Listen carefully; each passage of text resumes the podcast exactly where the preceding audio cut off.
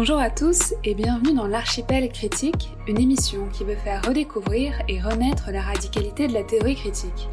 Selon notre première invité, Bernard Harcourt, elle a vu le jour avec Marx, qui aurait signé son certificat de naissance avant de s'incarner dans le projet de l'école de Francfort sur lequel nous reviendrons.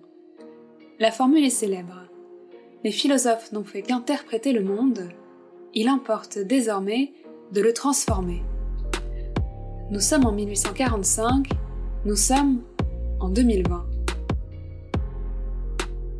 Pour cette première émission, il nous faut rappeler pourquoi l'appel de cette tradition critique s'est fait plus vif ces derniers temps. Il est clair que nous relisons aujourd'hui des textes avec leurs échos et leurs reliefs, non pas pour les appliquer pour en faire des guides visionnaires, mais pour invoquer des compagnons de fortune et d'infortune. Pour trois raisons surtout qui guident notre action.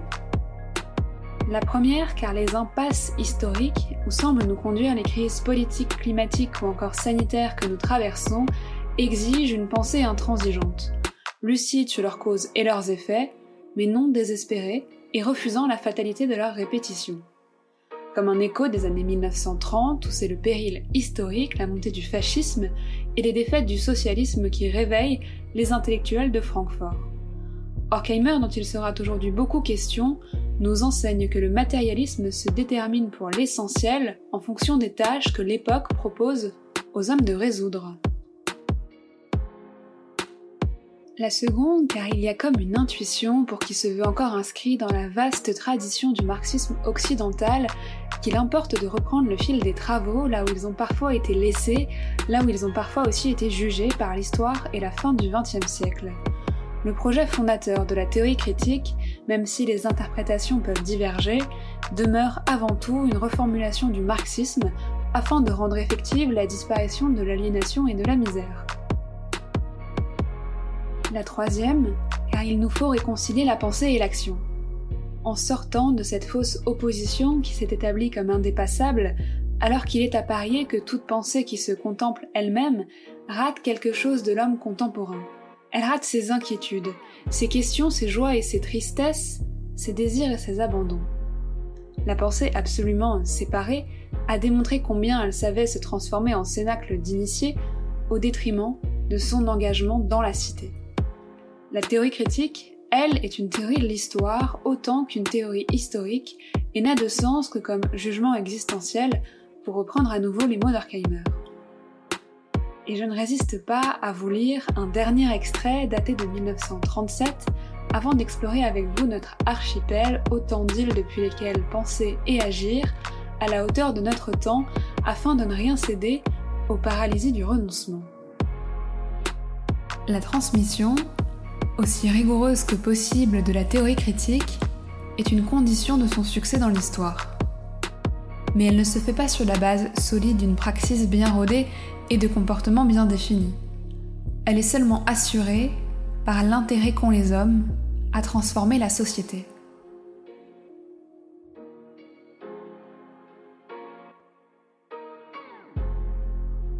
Avant de commencer, je me dois aussi de vous rappeler que Le Vent se lève est un média associatif et bénévole qui ne vit que par le soutien de ses contributeurs et de ses donateurs. Si vous souhaitez participer à cette aventure, n'hésitez pas à vous abonner au podcast, à faire un don sur le site du Vent se lève à venir nous prêter main forte.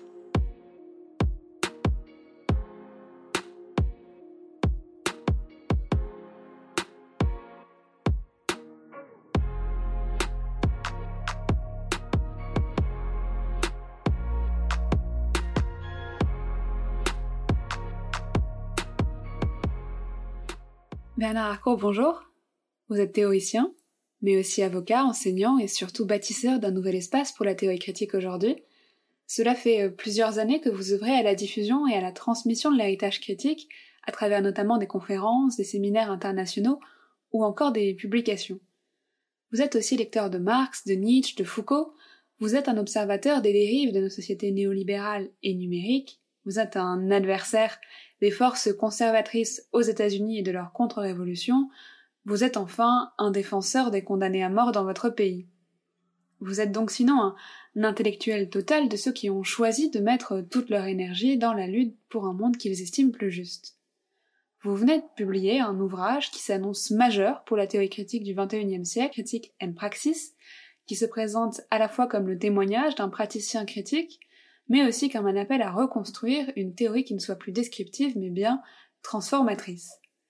Merci beaucoup d'avoir accepté notre invitation et d'inaugurer cette première saison de l'archipel critique qui espère à sa manière contribuer à votre combat et à notre combat qui est celui de diffuser la théorie critique et de la faire partager par le plus grand nombre. Merci à vous, Laetitia. Je voudrais pour commencer euh, revenir à l'un des points de départ qui est l'essai fondateur de Max Horkheimer qui s'appelle Théorie critique et théorie traditionnelle et qui paraît en 1937. Il présente la singularité de la théorie critique relativement à sa volonté de transformer l'ordre existant et à son impossibilité à s'accommoder de la perpétuation de la misère, écrit Horkheimer. Il dit aussi que sa raison d'être est indexée à l'intérêt des masses à la suppression de l'injustice sociale, et son but pour lui est sans équivoque, la théorie critique, elle, dont le but est le bonheur de tous les individus. Près d'un siècle plus tard, est-ce que vous partagez toujours cette orientation et quelle précision apporteriez-vous pour présenter la théorie critique à nos auditeurs? Aujourd'hui encore, la théorie critique et la praxis critique euh, partagent cette orientation et ces ambitions, mais dans un langage un peu différent.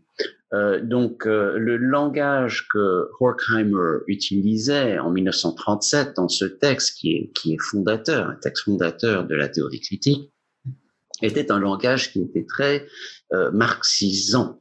Euh, et influencé donc par euh, son propre marxisme.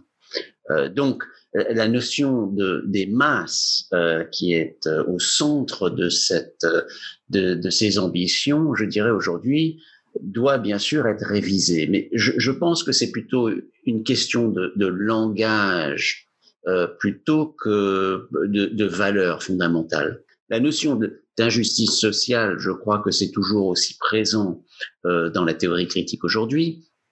Mais la question de l'intérêt des masses, je dirais, c'est ça qui doit être un peu révisé, euh, qui doit être euh, repris aujourd'hui, ce qu'on dira aux, États-Unis, updated. Les notions d'égalité, de solidarité, les, les, valeurs de solidarité, l'ambition les, les, de la justice sociale est une ambition qui doit se formuler, qui doit se penser aujourd'hui euh, à, à, travers les questions euh, de genre, euh, de, l'égalité euh, des genres, euh, qui doit se penser à travers euh, la lutte pour ce qu'on appelle aux États-Unis the movement for Black Lives.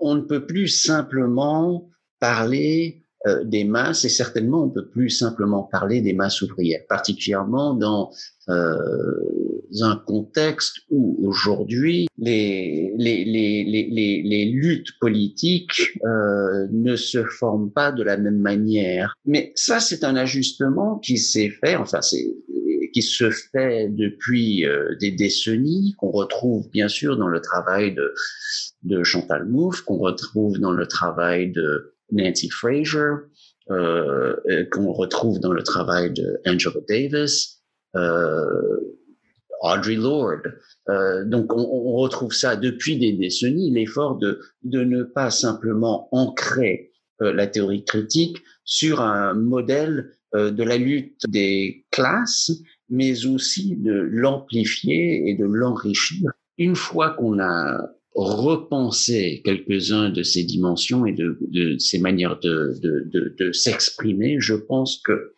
euh, ce qui est fondamental chez Horkheimer, cette notion de la suppression de l'injustice sociale, et le but étant le bonheur de tous les individus, ça, je crois, est encore aujourd'hui euh, aussi frais et, et, et, résonnant et fondamental euh, à la théorie critique qu'on pourrait imaginer. Dans votre ouvrage, pourtant, vous faites le constat assez sévère que la théorie critique a cessé de vouloir changer le monde, ou qu'en tout cas elle s'en est un petit peu détachée, Qu'est-ce qui a conduit, selon vous, cette dernière à se replier sur elle-même et à oublier son ancrage qui devait être la transformation du monde, la suppression des injustices et l'accession au bonheur de tous finalement?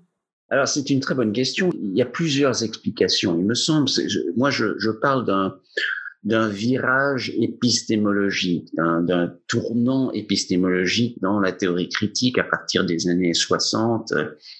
Euh, où euh, en fait on s'est commencé à poser plus de questions sur les questions d'idéologie ou de régime de vérité euh, que les que de questions sur la praxis elle-même et, ce qu'il faut faire et comment transformer le monde.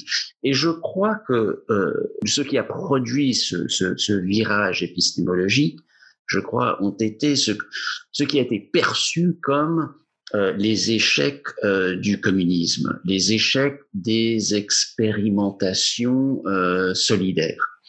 donc, je crois que c'est les c'est les excès, c'est le stalinisme, c'est les excès du maoïsme, euh, de la révolution culturelle, par exemple, euh, ce sont ces excès-là qui ont causé, je, je, dirais, qui ont causé euh, les théoriciens critiques et la théorie critique à, se replier un peu, à être un peu moins ambitieux, vraiment, à être un peu moins ambitieux à cause de toutes ces, ces dérives, tous ces échecs. Euh, ont fait qu'on a commencé à se demander comment est-ce que comment est-ce qu'on aurait comment est-ce qu'on pouvait avoir ces dérives, non seulement, bien sûr, bien sûr, et, c'était ça l'intervention de, de l'école de Francfort euh, dans les années 30, non seulement les dérives vers le fascisme, euh, mais aussi euh, les dérives vers euh, le stalinisme, vers le totalitarisme communiste. Et, donc, je pense que en réaction avec ces échecs, ce qui a été perçu comme des échecs, la théorie critique a dû se, euh, se poser plus de questions sur elle-même, se replier sur elle-même, revenir sur ces questions d'idéologie qui étaient à la base, bien sûr, euh, de, du, du, marxisme, euh, mais qui ont été repensées par euh, l'école de Francfort, ensuite par euh, Althusser, et ensuite qui ont été repris dans un débat entre je dirais les marxistes, donc ceux qui pensaient à travers euh, la notion d'idéologie, euh, et d'un côté, et puis euh, les penseurs comme euh, Deleuze euh, au début des années 60 qui se tournent vers Nietzsche, euh, Foucault aussi qui se tourne vers Nietzsche, et donc un mouvement qui repense non pas en termes d'idéologie, mais en termes de euh, savoir-pouvoir, en termes de régime de vérité, euh, qui commence à repenser comment est-ce que comment est-ce qu'on croit à ce qu'on croit exactement. Euh, et donc ça a commencé dans les années 60, mais je crois ensuite que ça s'est développé par le fait que la théorie critique a été euh, diminuée, la pensée critique, euh, la pensée critique publique a été diminué, concentré dans certains, euh, dans certaines disciplines académiques. Euh, aux États-Unis, par exemple, comparative literature, la littérature comparée, euh, la rhétorique, euh, et euh, et donc et donc de plus en plus, la théorie critique est devenue un outil ou une expertise d'un cadre, d'un certain, d'un petit cadre euh, d'académiciens euh, dans certaines disciplines. Il y a, il y a beaucoup de, de, de, facteurs qui contribuent. C'est aussi le tournant linguistique et le fait que quand on quand on prend ce ce tournant linguistique vraiment euh, à fond, euh, on ne finit par seulement pouvoir euh, parler de euh, de la parole, du langage, de la rhétorique, et, et, et on, s'éloigne de plus en plus d'un certain matérialisme qui était lui fondamental pour Marx, mais qui était aussi important pour la théorie critique, qui n'était pas nécessairement entièrement marxiste. Est-ce que justement ce n'est pas assez paradoxal puisque d'un côté on a le sentiment que la théorie critique, elle se détourne de la praxis parce qu'elle réagit à ce qu'on a dit être un des échecs du marxisme, et de l'autre côté, euh, c'est aussi le marxisme qui semble toujours la rappeler à son matérialisme et à son exigence euh, pratique. C'est d'ailleurs euh, une des thèses de Statis Koubelakis dans un livre qui s'appelle La critique des faits, qui soutient que si la théorie critique n'est plus du côté de l'action, et de la transformation, c'est parce qu'elle a trop laissé euh, tomber son marxisme fondateur. disons que, écoutez, pour, être franc, il y a toujours eu une opposition euh, forte entre euh, le marxisme euh, plus matérialiste et la théorie critique. Et aujourd'hui encore, quand on parle, par exemple, à, Joshua Clover, par exemple, euh, qui a écrit un, livre que vous connaissez sans doute, Riot, Strike, Riot, où il essaie de démontrer la manière dont nous avons passé de des grèves aux, aux riots. Euh, c'est une intervention marxiste, euh, matérialiste, et quelqu'un comme Joshua Clover s'est toujours opposé à la théorie critique qui était beaucoup plus, qui, qui, qui, qui essayait d'introduire un, euh, qui essayait de, pas d'introduire, parce que c'était toujours dans Marx, je veux dire, la, la notion de phantasmagoria chez Marx, la notion des, euh, de, de, la des fétiches euh, de la marchandise, c'est une notion euh, elle-même qui a des dimensions épistémologiques claires, mais de toute façon, je veux dire, pour quelqu'un comme Joshua Clover, il faut éliminer au maximum cette introduction d'un certain idéalisme qui est, qui est, il faut être honnête, qui, qui est important pour la théorie critique.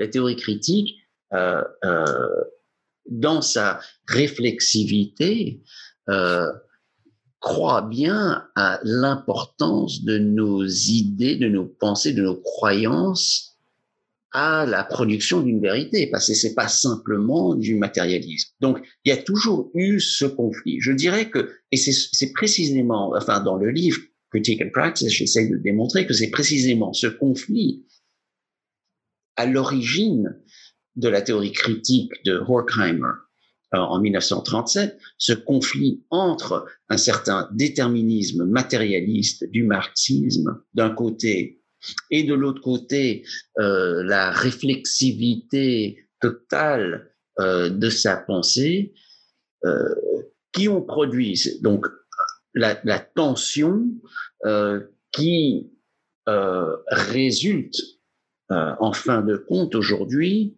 dans notre distance de plus en plus grande de la praxis. Donc, euh, donc, vous avez tout à fait raison. Je dirais que euh, c'est ce conflit qui a, qui, qui ne pouvait pas se résoudre facilement, parce que je, je pense que ce sont deux positions qui sont vraiment euh, contradictoires et pas contradictoires dans le sens hegelien, marxiste, etc., où ça va se résoudre. Non, je pense que c'est vraiment, c'est une contradiction le déterminisme et, la réflexivité, ce sont des contradictions qui ne pouvaient pas se résoudre et qui ont produit aujourd'hui, je dirais, une théorie critique qui est trop éloignée euh, de ses ambitions, de ses propres ambitions. À ce propos, j'ai trouvé qu'en lisant Horkheimer, on renouait avec cette tradition quand même très vive de la théorie critique et j'aimerais lire un extrait avec vous et voir ce qu'on peut en dire. C'est encore un extrait de théorie critique et théorie traditionnelle. L'hostilité qui sévit actuellement dans la vie publique à l'encontre de tout ce qui relève de la théorie est en fait dirigée contre l'activité révolutionnaire liée à la pensée critique. Dès que l'on ne se borne plus à constater et à ordonner selon des catégories aussi neutres que possible, c'est-à-dire indispensables à la praxis de la vie dans les formes actuellement données, on voit poindre de la résistance.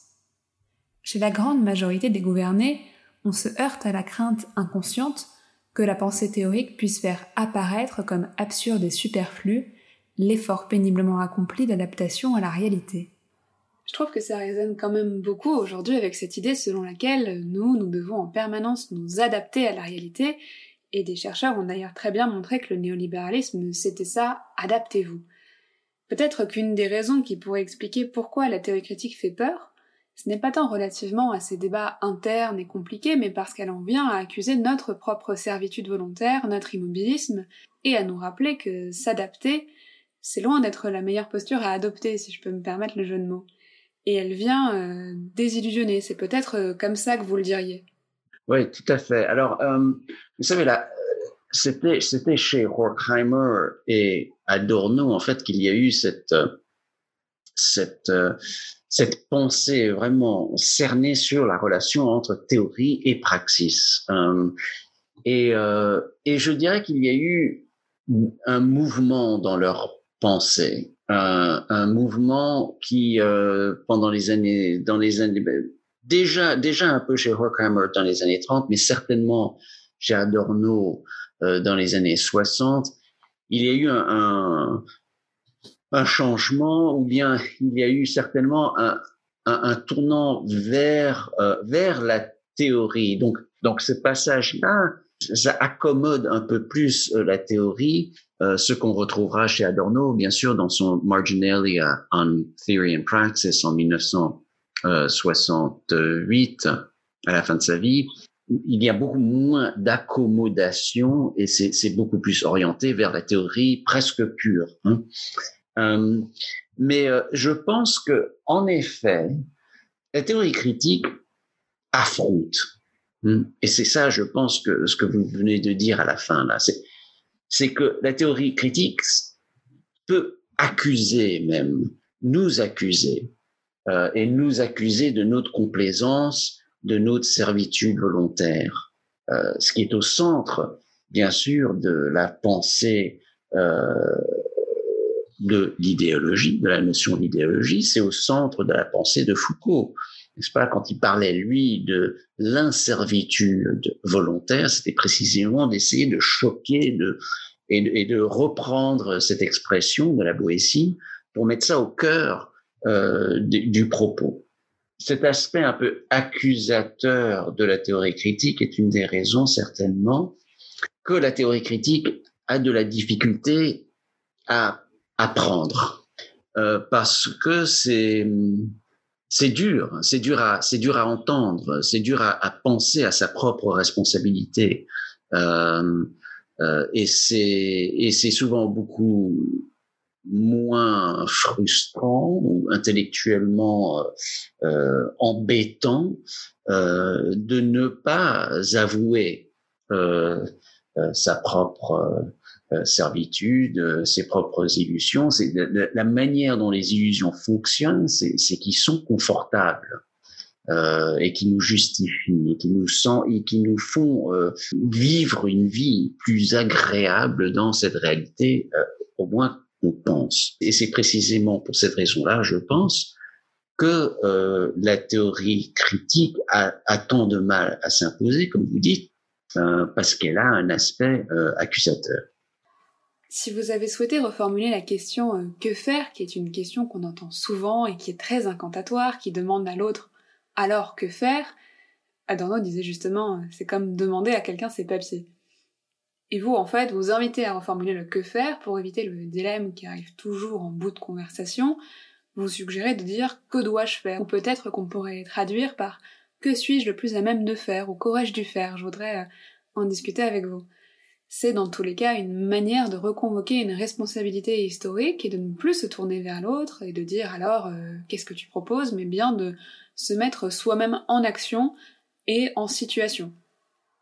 Alors je dirais que peut-être que la traduction que j'aimerais euh, adopter de cette notion en anglais je dis je dis euh, what more am I to do serait quelque chose que que dois-je faire de plus en d'autres mots, euh, c'est pas seulement que dois-je faire parce que nous sommes nous sommes en pleine lutte, je veux dire euh, aux États-Unis aujourd'hui avec euh, le mouvement for Black Lives euh, et, et, et, toutes les manifestations et, les protestes qui se font contre le meurtre de George Floyd, Breonna Taylor, etc. Beaucoup de monde fait beaucoup de choses. Mais la question, c'est qu'est-ce qu'on peut faire de plus? Qu'est-ce qu'on peut faire de plus? Qu'est-ce que je dois faire de plus? Qu'est-ce que je dois faire de plus pour essayer de, de, de, de mobiliser ce moment et de, et de vraiment euh, et, de vraiment changer le monde quoi? Et l'idée, c'est pas seulement de se dédouaner de sa responsabilité historique, mais pour moi, c'était vraiment de ne pas dire aux autres ce qu'il faut faire. Ce livre, euh, j'ai un certain sens d'urgence sur ces questions pour moi. Donc j'avais une première version que j'ai mis en ligne, qui existe encore en ligne, où j'avais appelé aux, autres de, de simplement proposer ce qu'ils pensent qu'on devrait faire. What must be done? Qu'est-ce qu'il faut faire? Et finalement, euh, cette manière de poser la question que j'ai, à la fin, j'ai dû résister parce que je, je ne peux simplement pas vous dire, je ne peux pas te dire, je ne peux pas dire à autre personne ce qu'il faut faire. C'est simple, ça, ça marche plus, ça ne marche plus, ça. Et il y a toute une histoire, il y a toute une critique, il y a eu toute une autocritique de la théorie critique qui s'est faite à travers euh, euh, euh, les, la pensée postcoloniale euh, de que ce soit Edward Said ou euh, même la, la pensée subalterne de Gayatri Chakravorty Spivak, mais toute une autocritique de la théorie critique elle-même euh, et de la théorie critique euh, traditionnelle, de, que ce soit de Horkheimer et Adorno, ou même de Foucault euh, et Deleuze euh, et des autres des années 1960, je pense que quelqu'un comme Edward Said ou Gayatri Spivak sont des théoriciens critiques. Et là, bien sûr, tout le monde n'est pas d'accord. Hein, donc, euh, mais c'est la position que je prends, c'est que c'était des penseurs critiques qui se faisaient des autocritiques, souvent à travers un modèle du savoir, savoir pouvoir, mais qui nous a qui nous ont mené à un endroit où on ne peut plus vraiment euh, dire aux autres ce qu'il faut faire. Et non seulement ça, et, et, et la raison principale, c'est les inégalités dans euh, euh, qui est entendu, euh, qui est lisible, euh, qui est-ce qu'on écoute, qui est-ce qui a la parole, euh, qui est-ce qui prend la parole. Et donc c'est vraiment pour ça que je me suis distancié de plus en plus de la question qu'avait posée Lénine vers une autre question qui est qui me semble être entièrement dans euh, dans la fabrique et, au cœur de la théorie critique, qui est cette réflexivité de se poser ces questions à soi-même. Euh, qu'est-ce que qu'est-ce que je suis en train de faire et qu'est-ce que je peux faire de plus? Voilà. Euh, et bien sûr, c'est pour, comme vous avez dit, c'est aussi pour mobiliser une certaine responsabilité individuelle, mais qui est cette liaison entre la critique et la praxis. Et, là, je dirais, c'est l'autre dimension fondamentale pour moi, c'est qu'on ne peut pas faire de la théorie critique, on ne peut pas faire de la critique sans être engagé en praxis. Et, euh, donc, quand je pose cette question, que dois-je faire de plus? Euh, Ce n'est pas seulement une question qui est posée à la théorie, mais qui est aussi posée à la praxis. La question que je me posais en découvrant cette nouvelle formulation, c'est comment on arrive à maintenir cette question qui est adressée à chacun et qui directement interroge que dois-je faire de plus, sans pour autant prendre un chemin où chacun serait mis individuellement face à sa pratique sans répondre à la question des cadres collectifs qui nous font sans doute défaut.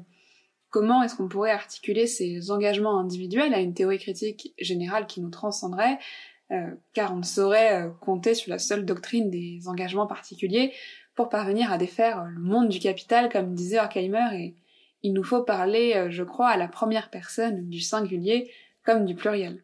Oui, tout à fait. C'est là le défi. C'est le défi, le, c'est le plus grand défi.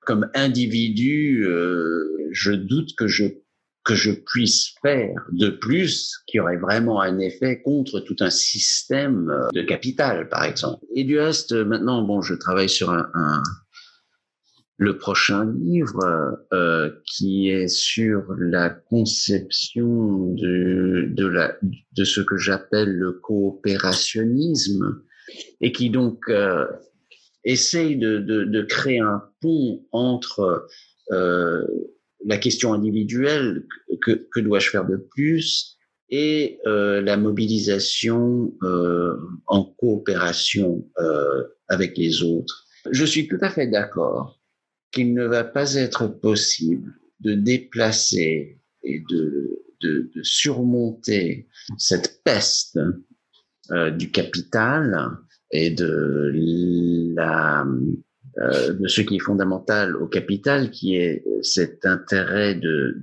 d'extraire la richesse pour profiter soi-même euh, simplement euh, tout seul euh, comme individu. Et c'est là et c'est là où il y aurait peut-être donc une manière de repenser que dois-je faire de plus, comment je m'implique, qu'est-ce que je fais euh, avec euh, avec les autres, comment changer notre modèle de relation à partir de soi-même pour qu'on soit dans une relation de coopérationnisme. Mais c'est tout le défi, et je suis d'accord. Et, mais encore une fois, je ne crois pas que la solution, c'est de, de dire aux autres ce qu'il faut faire ou d'imposer euh, le coopérationnisme. Alors comment faire pour que le coopérationnisme déplace euh, la concurrence capitaliste? C'est sur quoi je me penche maintenant. C'est peut-être euh, une des hypothèses que peut faire Bruno Latour, par exemple, pour penser les dépendances non pas comme des choses qui nous asservissent, ce qui est, disons, la manière la plus contemporaine de penser la dépendance, mais comme des éléments qui nous relient et qui sont des solidarités plus organiques. En passant par ce prisme-là, euh, ce serait peut-être possible d'articuler les deux, vous pensez? Oui, euh, vous savez, la manière dont il termine son dernier livre, Où atterrir, qui est un, un livre euh, fascinant, bien sûr, sur, sur les problèmes euh, euh, écologiques de, climat. Je dirais la manière dont il termine, il, dit bon, je me suis présenté, voilà, je me, je me suis présenté, c'est à vous de vous présenter si vous voulez. J'ai, je, je suis assez attiré par cette manière de, de procéder, euh, une invitation aux autres de se de se présenter, euh, une invitation aux autres de, de dire ce qu'ils qui pensent qu'ils doivent faire eux-mêmes de plus. Euh, et il me semble que ce serait peut-être une manière, euh, au moins, de, négocier cette euh, cette relation entre responsabilité individuelle et euh, participation dans un dans un mouvement, dans un collectif de solidarité. Vous nous invitez aussi à penser la théorie critique du XXIe siècle comme une théorie contre-critique ou counter-critique.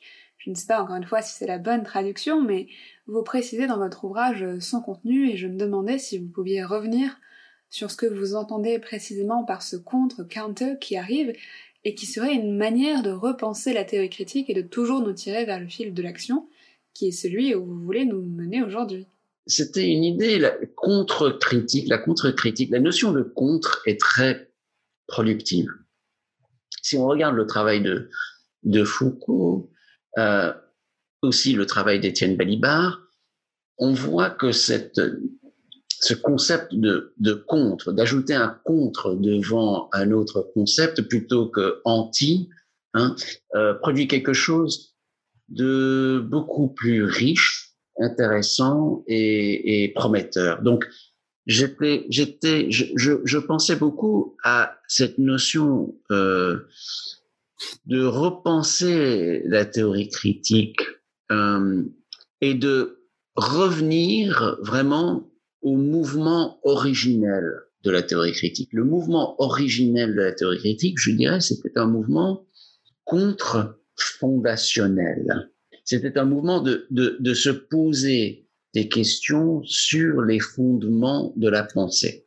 La tension à l'origine avec Horkheimer, c'était qu'il était à la fois contre fondationnel, mais ensuite il se repliait sur un fondement euh, marxiste matérialiste. Et c'était ça vraiment la tension qui, qui finalement euh, nous éloigne, je pense aujourd'hui, de Horkheimer. Et donc, euh, au début, j'avais j'appelais appelé ça euh, counter-critical theory, la contre-théorie critique.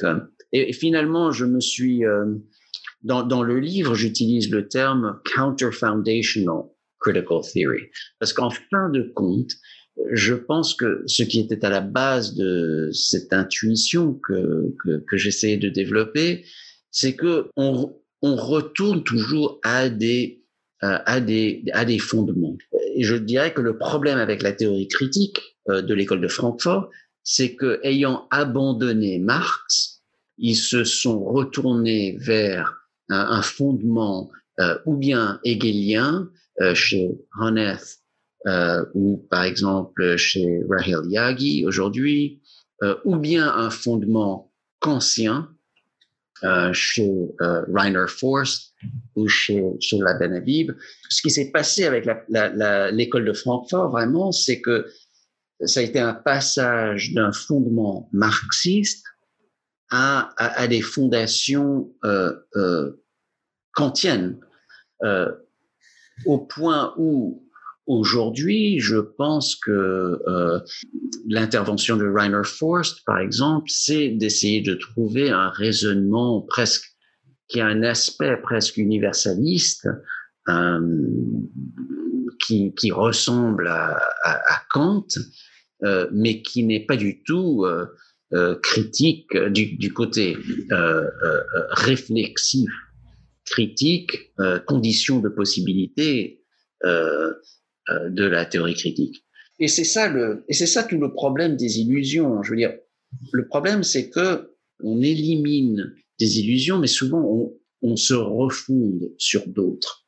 Euh, et donc, euh, ce que je propose avec la, la, la théorie critique counter-foundational critical theory, ce serait de toujours s'attaquer à la manière dont on essaye de se refondre pour comprendre que bon, c'est ce n'est pas un crime, mais il faut bien euh, repenser, recritiquer euh, nos propres fondations. Je me mets à la place de quelqu'un qui nous écoute, qui ne connaît pas très bien la théorie critique, et qui aurait peut-être envie de nous dire, mais alors si on est anti-fondationnel, si tout le temps on se recritique, comment est-ce que euh, la théorie critique, elle peut espérer avoir raison? Est-ce que ce serait même pertinent de se poser la question, ou alors une des manières de répondre, ce serait de rappeler que le but de la théorie critique, ce n'est pas un but fondationnel, ni un but de vérité, mais un but euh, social, de ce qu'on disait en début d'émission, de suppression des injustices et d'accession du plus grand nombre euh, à une forme de bonheur. L'objectif, ce serait donc la justice et l'action avant tout. Oui, tout à fait. Complètement d'accord avec ce que vous dites à la fin. Et c'est pour cette raison-là que j'essaie de développer donc une, philosophie critique ou une théorie critique des, des, illusions, des valeurs et de l'action. Et, et, et, au centre, c'est donc les valeurs. En d'autres mots, ce qui nous guide, ce sont les valeurs de solidarité, de justice, d'égalité, euh, qui font partie de cette tradition euh, de la théorie critique.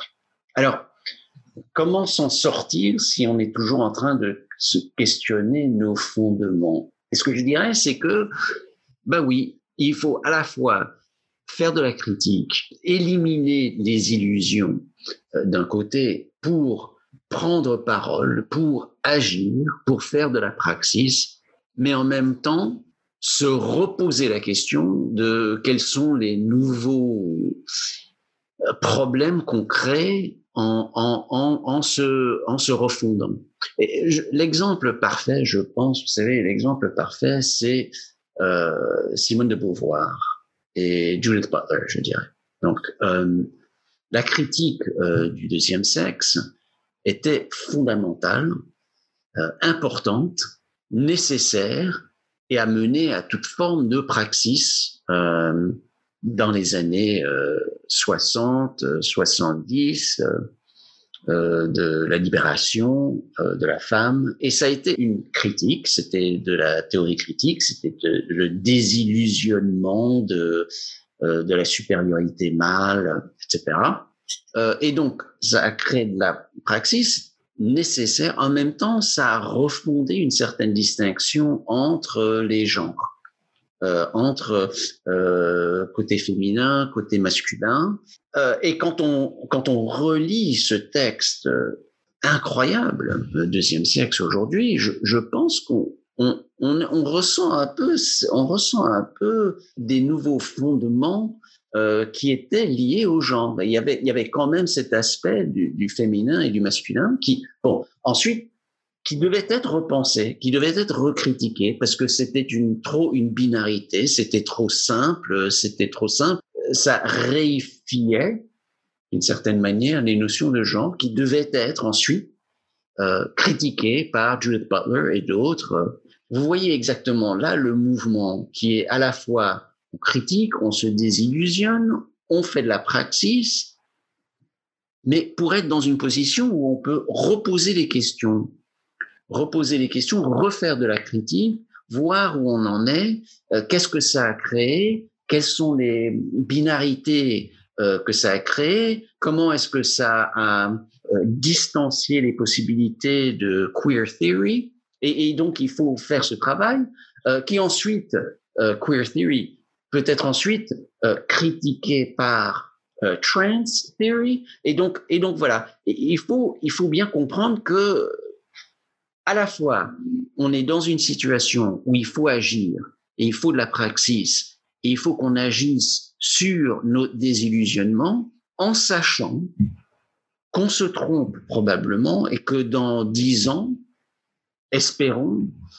même peut-être moins, espérons moins dix ans, mais dans dix ans, dans vingt ans, on se dira non, non, non, on s'est trompé, euh, on a recréé, on a réifié des distinctions. Aujourd'hui, on est en train de, je ne sais pas, la notion, la théorie de l'intersectionnalité qui aujourd'hui semble tellement importante euh, et qui tellement d'importance pour la praxis aujourd'hui, il se peut très bien que dans dix ans, on va comprendre que eh bien, ça a créé une certaine rigidité, une certaine polarité, je ne sais pas, mais on, pourra comprendre dans dix ans que qu'on, peut-être qu'on s'était trompé, mais que c'était nécessaire. Voilà. Et c'est ça la réflexivité qui est au centre de la théorie critique, et c'est ça qu'apporte la théorie critique, mais seulement si on est en train d'agir. Seulement si c'est lié à la praxis. Parce que c'est seulement quand on agit, quand on, quand on essaye de transformer le monde, qu'on va pouvoir tester ça euh, au plus dur avec nos propres théories critiques, nos propres pensées, que ce soit des euh, épistémes qu'on doit exposer, que ce soit des régimes de vérité. Euh, il faut faire tout ce travail, mais pas seulement ce travail. J'ai envie de vous demander, maintenant qu'on a quand même beaucoup parlé de théorie, et que je suis sûre que certains qui nous écoutent se disent qu'on suggère de transformer le monde, mais que concrètement, c'est pas toujours très bien où on veut en venir. Euh, dans votre livre, heureusement, il y a de longs passages consacrés aux praxis émancipatrices aujourd'hui. Est-ce que vous pourriez détailler certaines d'entre elles et présenter ce qui aujourd'hui fait action et fait agir selon vous? Alors, on est entouré de praxis critiques aujourd'hui. On a eu un mouvement, des manifestations comme on en a rarement vu aux États-Unis et qui ont eu des effets et des chocs et des autres mouvements à travers euh, le monde, je pense, euh, à la suite euh, des meurtres de George Floyd et de Breonna Taylor et d'autres. La liste est tellement longue aux États-Unis. Et dans, dans le livre, j'essaye de j'essaie de, d'une certaine manière, cataloguer toutes les différentes manières de d'intervenir et de et d'essayer de changer le monde, que ce soit les euh, les euh, les ZAD qu'on a vus ou bien euh, les mouvements le Black Lives Matter de mobilisation, avec bien sûr euh, euh, la, les conversations avec les autres formes de praxis, que ce soit euh, un peu la, la révolution politique de, de, Bernie Sanders en France avec euh, bon, les gilets jaunes. C'est important de les donc de les confronter, de les penser, de, de penser à ce que on est en train de faire, euh, que, comment ils marchent, quels sont les problèmes. Et donc et donc ce sont là, je, je pense des pratiques qu'il faut à la fois utiliser, défendre et théoriser, confronter à la, à la théorie critique. J'aimerais revenir sur l'exemple de Bernie Sanders que j'ai trouvé intéressant et que vous connaissez bien depuis les États-Unis. Ce qui m'a marqué, c'est que par rapport à la logique des illusions, Sanders, en réalité, a une stratégie très différente. Il ne dit pas aux gens euh, vous ne connaissez pas votre condition ou vous devriez en prendre conscience, comme ça a longtemps été le cas de la théorie critique, mais il leur dit vous savez déjà, vous connaissez l'injustice, vous savez qui sont les responsables, vous avez une idée très claire de ce que pourrait être l'autre monde. Donc L'enjeu, ce n'est plus du tout de faire prendre conscience, mais de faire euh, croire que ça peut changer et de le concrétiser en fait. Je me demandais alors euh, ce que ça nous disait à nous, théoriciens critiques, et si la bonne stratégie, elle n'était pas là actuellement, pour que pour ne plus s'attarder sur ce que les gens devraient connaître, mais bien sur euh, ce qu'ils savent déjà. Ouais, ouais, ouais, ouais. Non, c'est fascinant, c'est fascinant. Je pense à la fois que c'est une stratégie, hein, c'est une stratégie politique qui a eu beaucoup d'effets aux États-Unis. Donc Bernie Sanders et Alexandria Ocasio-Cortez, et certainement d'autres jeune dans euh, du mouvement qui est un mouvement des, des démocrates socialistes américains, TSA, je pense qu'ils prennent cette stratégie de ne pas s'attarder sur les sur les questions d'illusion pour essayer de dire que oui, en effet, euh, vous savez ce qui est en train de se passer et il faut agir. On n'a pas besoin de théoriser, euh, on a besoin d'agir. Ce qu'il essaye de faire, lui, c'est de, de, de, de, créer un mouvement, euh, non pas à travers une critique tellement de l'idéologie ou épistémologique, mais de faire un mouvement autour de la misère matérielle des Américains. Et, euh, et je crois que ça, ça a marché. C'est, c'est quand même les États-Unis ici. Donc, de penser au nombre de millions de personnes qui sont des Bernie Sanders supporters, c'est assez remarquable pour les États-Unis. C'est impensable pour les États-Unis. Quelqu'un qui se présentait comme socialiste aux États-Unis, hein, qui a autant de voix, il a vraiment réussi quelque chose d'important. Et, je pense que, vous savez, moi je pense que ceux qui sont euh, les théoriciens critiques, qui le critiquent pour ne pas être assez critiques, vraiment, euh, non, il faut, essayer de repenser ça. Il faut être, euh, disons, ouvert et généreux avec avec cette approche parce que c'est une des des pratiques qui est la plus euh, qui a, la plus de résonance aujourd'hui euh, parmi les, les militants et parmi euh, les jeunes. Donc donc les, les, les théoriciens critiques doivent travailler avec, penser avec, il me semble, plutôt que simplement les critiquer pour pour être trop conservateurs. Un autre exemple, qui cette fois-ci est plutôt de notre côté de l'Atlantique, celui des Gilets jaunes, et qui est très différent de ce que peut être une stratégie de campagne aux États-Unis, mais moi, ce que je me suis dit, euh, quand le mouvement des Gilets jaunes est arrivé, c'est qu'il nous avait rappelé que la praxis, elle excède et elle précède toujours la théorie. Et l'important, ce serait alors bien moins de donner sens à ces expressions que de rendre justice à leur complexité et d'admettre que parfois les acteurs du changement nous dépassent très largement et preuve en est de la surprise que ça a créé et de la réappropriation qui a pu avoir lieu où chacun élisait ce qu'il voulait sans justement faire droit à ce que les acteurs eux-mêmes pouvaient en dire. Je crois que je suis d'accord. Je, je, dirais que, et on a eu une merveilleuse discussion des Gilets jaunes euh, il y a un an et demi euh, à Paris euh, avec avec Étienne Balibar, Ludivine Bantini et Tony Negri, qu'on a reconnu, qu'on a vu et qu'on a reconnu ce mouvement, cette mobilisation comme étant quelque chose d'assez remarquable en France. Euh, le nombre de personnes qui manifestaient. Je veux dire, je veux dire, euh, vous savez, en janvier euh, 2019, c'était, il y avait 84 000 personnes qui, qui manifestaient. C'est, c'est énorme. Enfin, ça, et ça, c'était des numéros qui venaient du, du gouvernement. Donc, c'est des manifestations énormes. Et donc, ça se voyait, ça se voyait. Et je pense que, d'une certaine manière, quand on voit ça autre part, euh, on commence à se réfléchir, mais pourquoi est-ce qu'on n'est pas en train de manifester ici? Et je, pense donc qu'il y a des effets, qu'il y a des relations entre les mouvements, et je pense qu'un des effets euh, des Gilets jaunes, ça a été précisément d'inspirer une certaine mobilisation, un certain, une certaine, une certaine possibilité, désir euh, de se présenter, de, de, de se mobiliser, de faire euh, des manifestations. Bon, donc, et, et, je dirais quand même, ça, ça, il y a certains, certaines influences même euh, aux États-Unis. Et, et, la deuxième chose, vous aviez ça dans votre question, c'est que, c'est que c'était une pratique qui s'est faite, il y avait presque, on devait théoriser après le fait. C'était un contre-pouvoir qui s'est présenté, euh, non pas immédiatement théorisé, mais qu'il fallait qu'on essaye de comprendre, qu'on fallait qu'on essaye de théoriser euh, pendant que ça se passait, avec tous ces problèmes, tous ces défauts, euh, tous ces excès, mais il fallait les, il fallait les penser. Et, et là, vous savez, moi j'ai, j'ai passé pas mal de temps à, à essayer d'analyser et de penser euh, ce boxeur, euh, Christophe euh, j'essayais de penser ses actions, sa réponse, son, son acte de, de, de, se présenter, la manière dont il s'est présenté, ce qu'il disait, etc.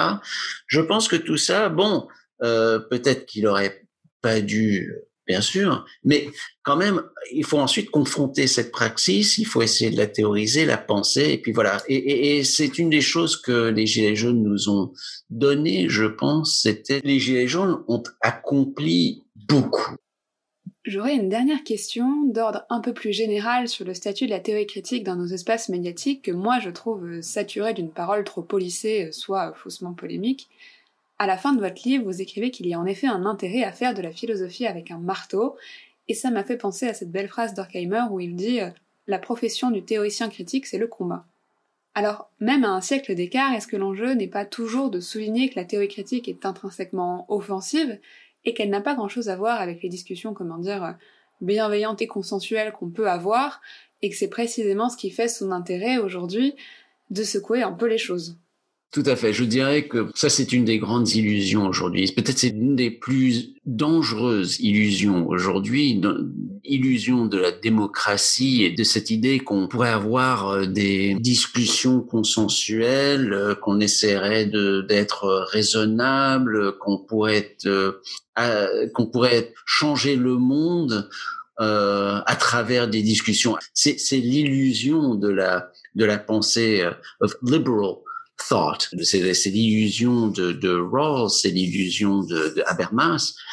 Et, euh, et en effet, je dirais que ce qui est au centre de la théorie critique, c'est la reconnaissance du fait que les notions mêmes de raisonnable et de consensuel sont eux-mêmes construits euh, pour exclure. Et on ne va pas changer le monde euh, à travers un, un, raisonnement euh, rationnel ou euh, raisonnable, mais simplement à travers le débat, la lutte, le conflit, et de mettre en cause vraiment toutes les injustices auxquelles on fait face. J'espère qu'on aura réussi pour cette première émission à démontrer que la théorie critique peut être une arme de combat, si tant est qu'on y voit autre chose qu'une simple réflexion abstraite, et je vous remercie vraiment beaucoup d'avoir accepté de parler le premier, et j'espère que cet échange vous aura aussi été euh, bénéfique. Merci à vous, Laetitia. C'était pour moi un, moment de, réflexion important, euh, particulièrement parce que là, je j'essaie de partir à partir de ce livre pour euh, pour euh, continuer euh, cet effort de, changer le monde, mais comment le faire non seulement à partir de soi-même individuellement, mais aussi ensemble, en solidarité, euh, en collectif. Donc merci à vous pour l'occasion de, de tout repenser.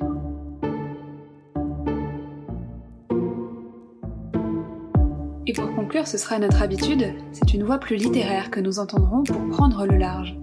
Aujourd'hui, ce sera Kafka, écrivain austro-hongrois qui a beaucoup fasciné les premiers philosophes de Francfort, que ce soit Adorno, camarade d'Orkheimer ou Walter Benjamin.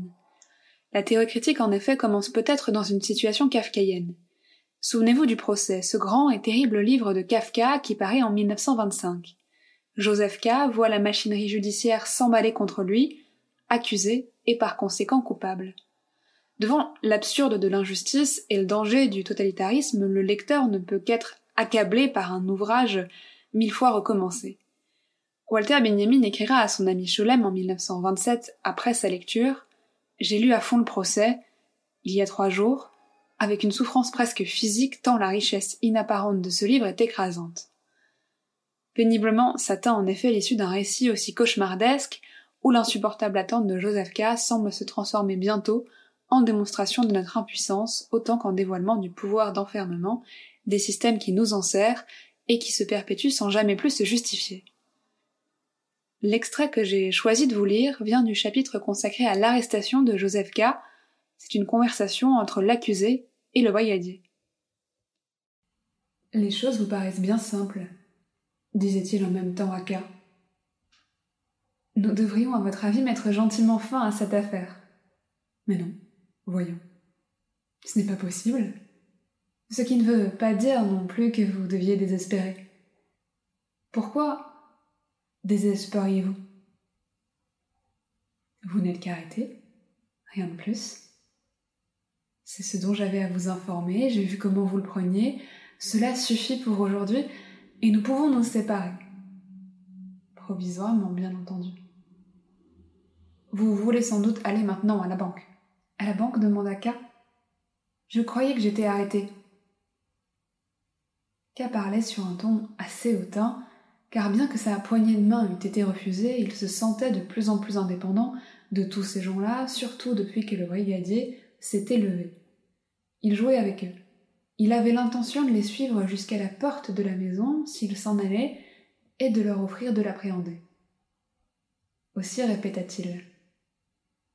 Comment puis-je donc aller à la banque, puisque je suis arrêté C'est bien cela, dit le brigadier, qui était déjà près de la porte. Vous ne m'avez pas bien compris. Vous êtes arrêté, certainement, mais cela ne vous empêche pas de vaquer à votre métier. Personne ne vous interdira de mener votre existence ordinaire. Alors, que dire de cet étrange dialogue, sinon revenir sur cette dernière phrase si sentencieuse et si éprouvante?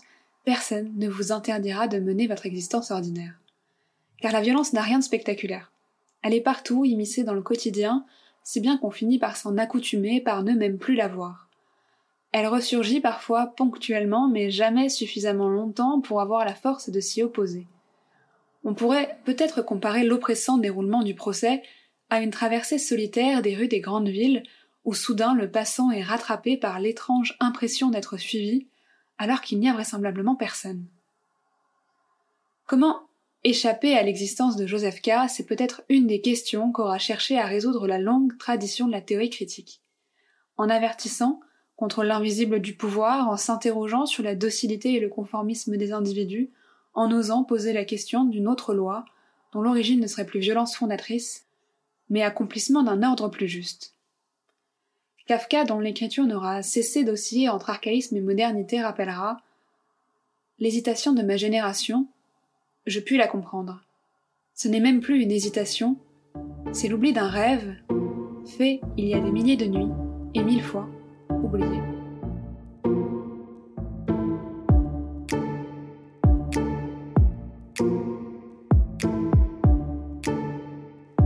Merci à tous pour votre écoute, en espérant que ce premier podcast vous aura plu. N'hésitez pas à vous y abonner, à soutenir Le Vent se lève et on se retrouve très bientôt.